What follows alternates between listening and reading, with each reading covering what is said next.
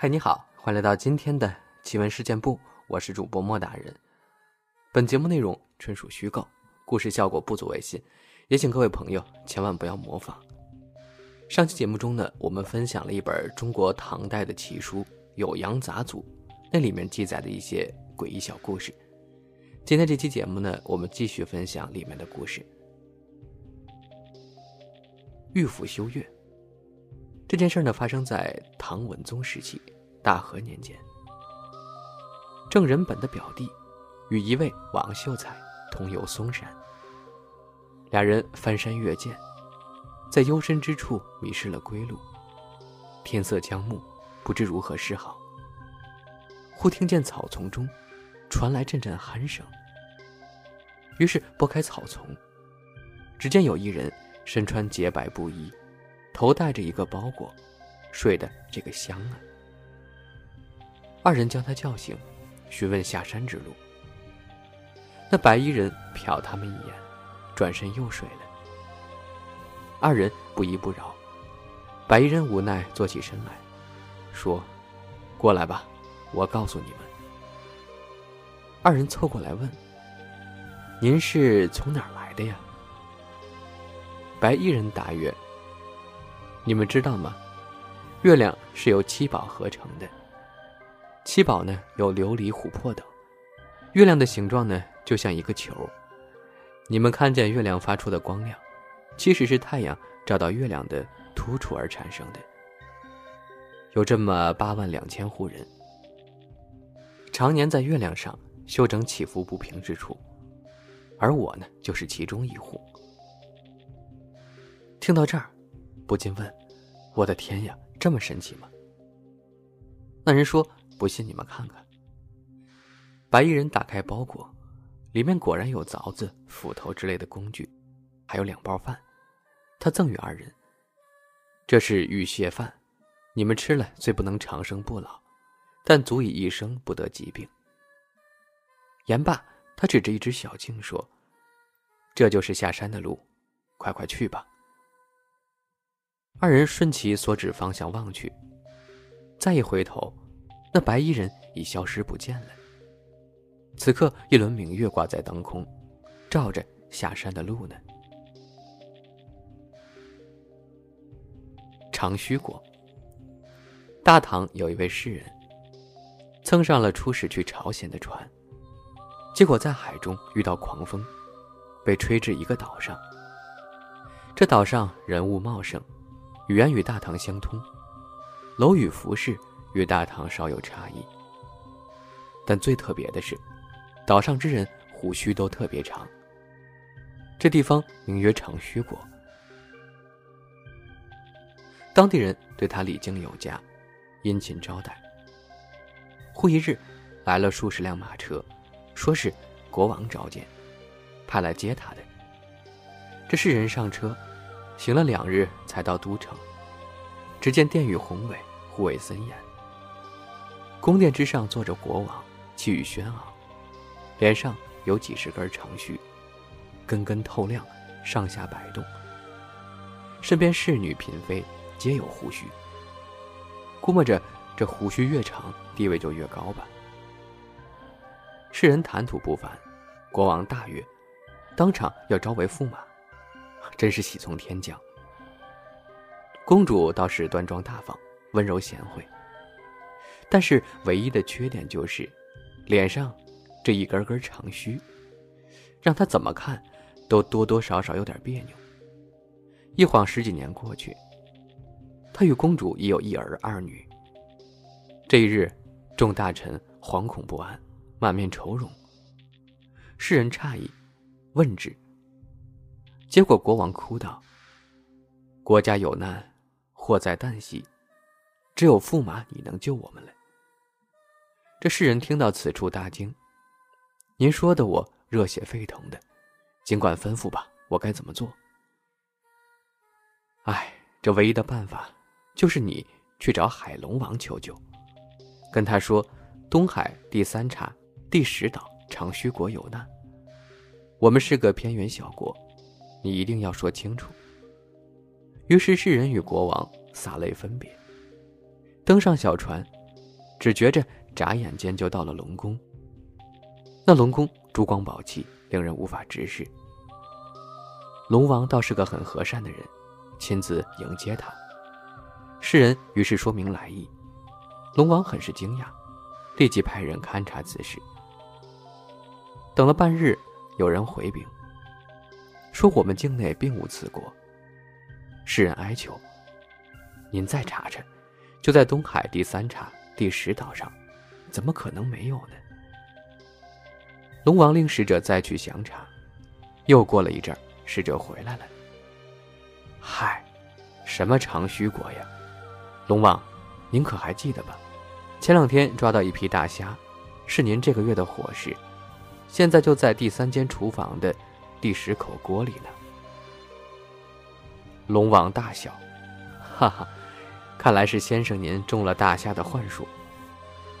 带他来到厨房，只见有数十口巨大无比的铁锅，其中一口锅里装满了虾，有只赤红色的巨虾，约有人胳膊大小，一见到世人，就在锅里扑腾开来，似是求救之状。使者说：“这就是虾王了。”世人悲泣起来，龙王便说：“我虽是龙王，但每一餐吃什么食物，都得按照天庭的旨意来，不能更改。看在你的面子上，我就少吃一顿，把这锅虾给放了吧。”龙王又派使者二名送他回到大唐。航行数日，终于到达登州。他上了岸，回头再看那两位使者。都已经化为两条巨龙，盘旋着，潜入大海之中了。这个故事还挺奇幻的，让我想起了也是唐代的一个小说，叫做《镜花缘传奇》，好像写的是武则天的时代的故事吧。也是一个人坐着船，呃，各种云游，遇到了很多奇奇怪怪的国家和各种各样的人，比如有小人国呀、女儿国呀之类的。大家有兴趣呢，也可以去看一看这本书。这个故事还是挺奇幻的，我觉得都可以拍成一个动漫了。飞头者，在岭南的少数民族聚居地区，很多居民的头都能够飞的。头将要飞的前一天，颈上会出现一圈明显的痕迹，看起来就像是系了一根红绳。一旦发现这个先兆，他的老婆孩子就甭睡了，得整夜守着他。守着他干嘛呢？这是由于等脑袋飞回来，落回脖子上时，需要有人帮忙扶着，以免脑袋跑偏了。当晚，这位飞头者就像生病一样昏昏沉沉，头上突然生出翅膀，离开脖子就飞走了。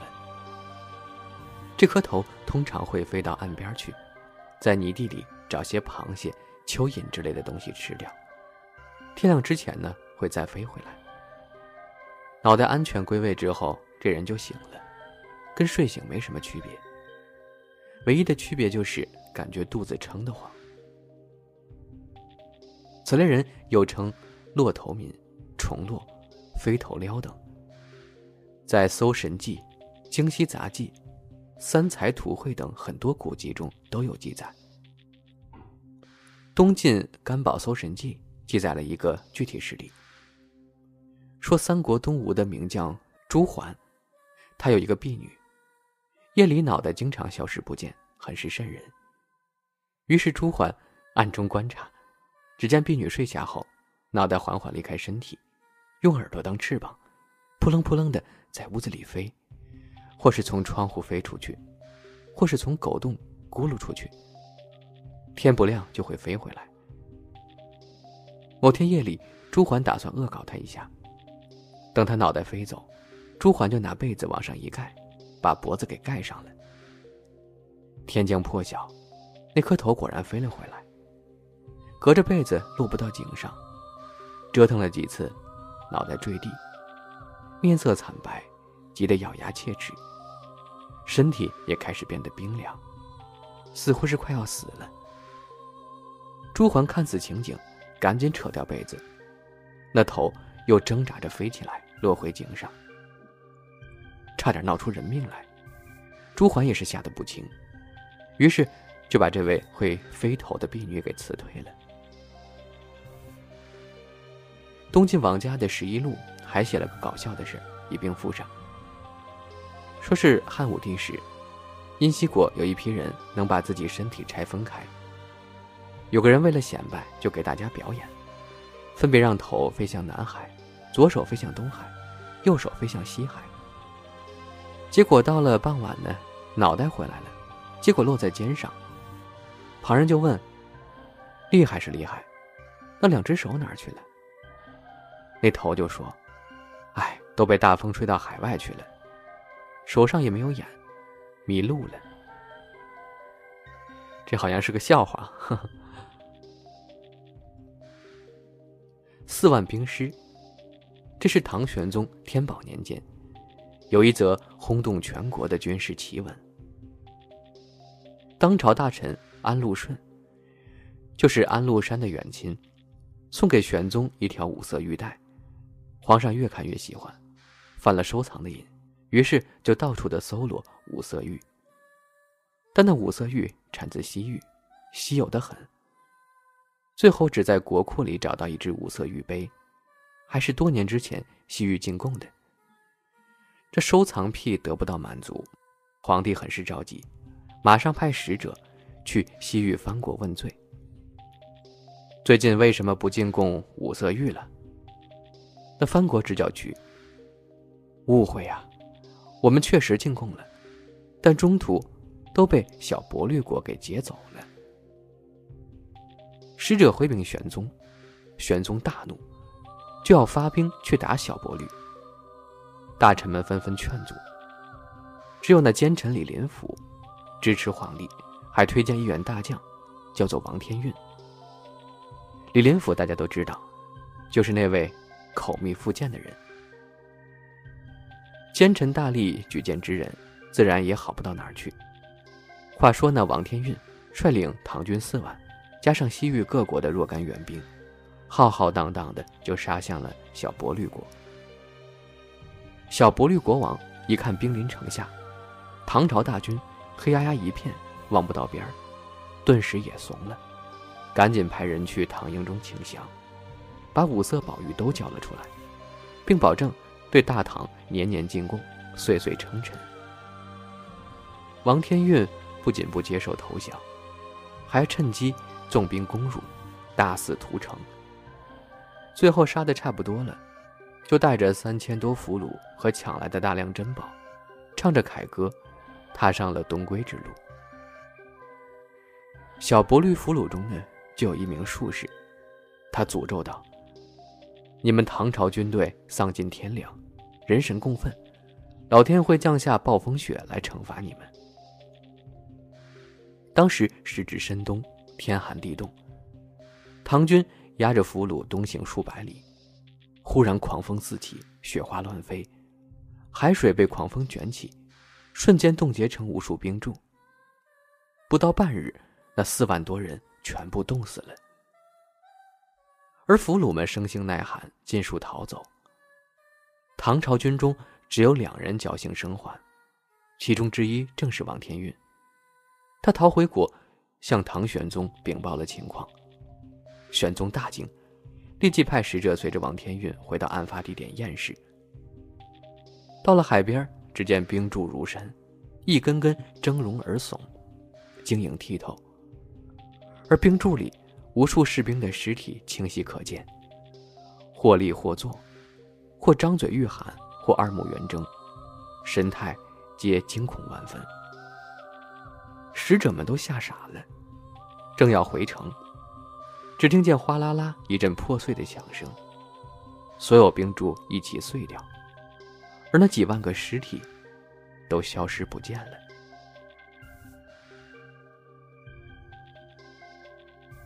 再来说最后一个吧，李和子。唐玄宗元和初年，长安有个街头恶少，叫做李和子，他生性残忍，喜欢虐杀猫狗，然后炖来吃。有一天，这哥们儿胳膊上架着摇鹰，耀武扬威的在街上逛，忽然凭空出现两个紫衣人。李和子，我们是冥界差役，现在被你杀害的猫狗共计四百六十只，在阴间把你给告了。一边说着，一边拽着李和子走到无人之处。你有权保持沉默，但你说的每一句话都将成为呈堂证供。李和子惊恐万分，扑腾一声跪下了。咣咣的磕头。两位鬼老爷，通融通融，饶了我吧，我把我的家产钱财都给你们。这二鬼不答应，还往前走。走着走着，经过一家酒馆，李和子又央告：“反正我也死定了，咱进去喝两杯，我请你们二位喝酒，就让我多活一会儿吧。”这二鬼才勉强答应。进得酒馆。李和子要了九大碗酒，自己喝三碗，剩下六碗放在二鬼面前。客人们看不到二鬼，只见李和子对着空气，又是敬酒又是作揖，推杯换盏了好一通忙活，看起来十分诡异。酒过三巡，二鬼被他哄得高兴，借着酒劲儿说：“我们哥俩既然喝了你的酒，就要帮帮你。你在这儿稍等一会儿。”说罢，站起身，不见了踪影。不一会儿，回来了，帮你走动了一下，可以延长你三年寿命。但你得在明天中午之前准备四十万钱，烧给我们，我们帮你上下打点。李和子忙不迭的答应，这二鬼便走了。李和子付了酒钱，出于好奇，尝了尝二鬼喝剩的酒。只感觉淡的像水，而且冰冷至极，全身流过一股寒意。他回到家，砸锅卖铁凑齐四十万钱，依照约定时间把钱烧了。果然，火光中隐约出现两个鬼影，取钱而去。李和子这才松了口气。三天之后，这李和子还是死了。二鬼不是答应延长他三年寿命吗？原来呀，人家说的是冥界的三年，相当于人间的三天。谁让你做件坏事呢？这就是报应吧。